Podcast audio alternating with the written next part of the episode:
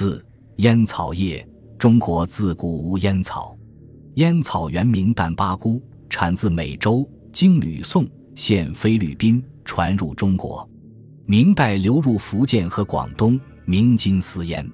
由闽粤移植北方，是通过商人和官兵两条途径，从明天启元年（一六二一年）开始的。山西曲沃种植烟草，是明记乡民张土英自闽中携种植之。农民近来此颇有起色。就全国来说，至明末，烟草种植今以及江南北北土亦多种之。一亩之收可以犁田十亩，乃至无人不用，说明烟草消费已经相当普遍了。因烟草性燥、有毒、能杀人的危害，所以随着烟草种植和吸烟人群的增加，明政府欲加以禁止。崇祯十六年（一六四三年）。赤禁私贩之论死，终因吸食者众而不能及也。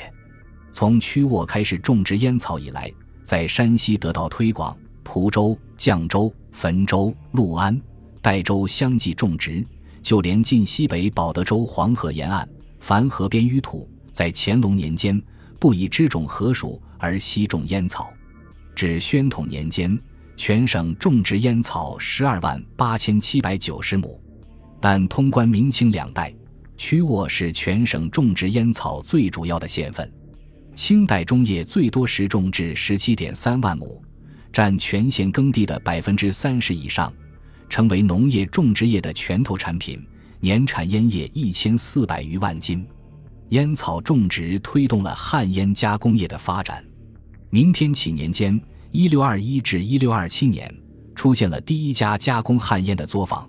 名曰郑世宽烟坊，曲沃所设烟坊兴盛时有大小烟坊百十家，可谓无镇不烟坊。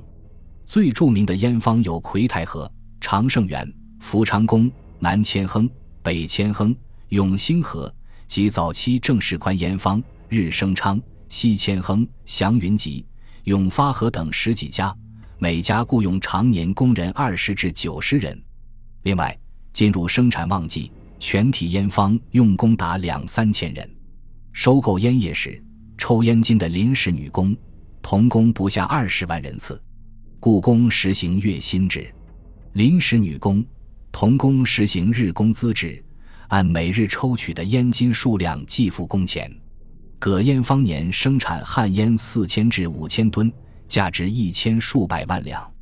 曲沃县志之旱烟产品销售地区表载。有三十五家烟方，创品牌六十六个，多者四个品牌，少者一个品牌。其中十七家的品牌主要销往张家口、归化、内外蒙古和俄国，所以有人称曲沃旱烟全是北口、外蒙古等处为大宗销路。像以阴历九月后、二月前为烟商发运之时期，其自三月后至八月间，烟商恐雨水阻滞。制烟煤坏，多不发运。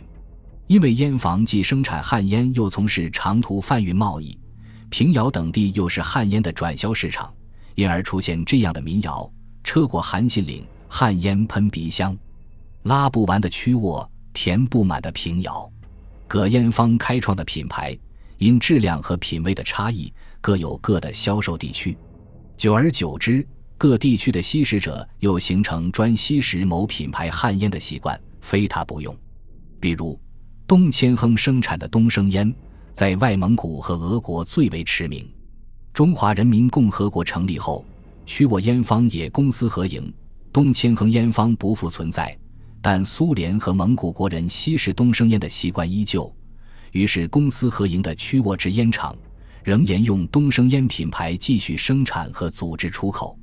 当时出口东升烟一吨可换回钢材十九点六吨或化肥二十吨，说明品牌的重要及其影响的深远。旱烟的生产与销售还带动了诸多行业的发展。据记载，一般年份烟坊约需要石油五百吨、芦席二十五万张、麻绳五十吨、麻纸十万区，每区一百九十二张。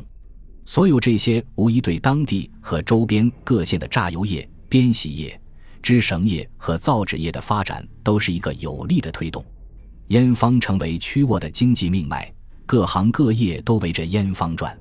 山西票号于同治年间在曲沃设庄，至民国二年（一九一三年）九月，天成亨、魏太后、宝丰龙协同庆四家票号放出工商放款，尚有三十六万七千一百二十三两。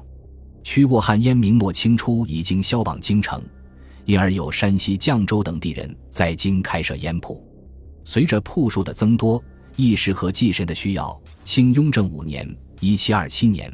在京张仪门大街购宅基建立河东烟商会馆，为烟行重祀火祖、关圣、财神三圣处也。在京河东烟商，既销取沃汉烟，又销其他地方烟丝，故有五路烟包进京之说。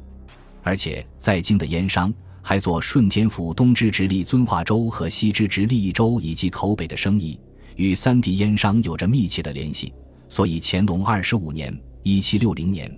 重修河东会馆时，遵化州十一家字号，益州六家字号，口外五家字号皆捐银相助。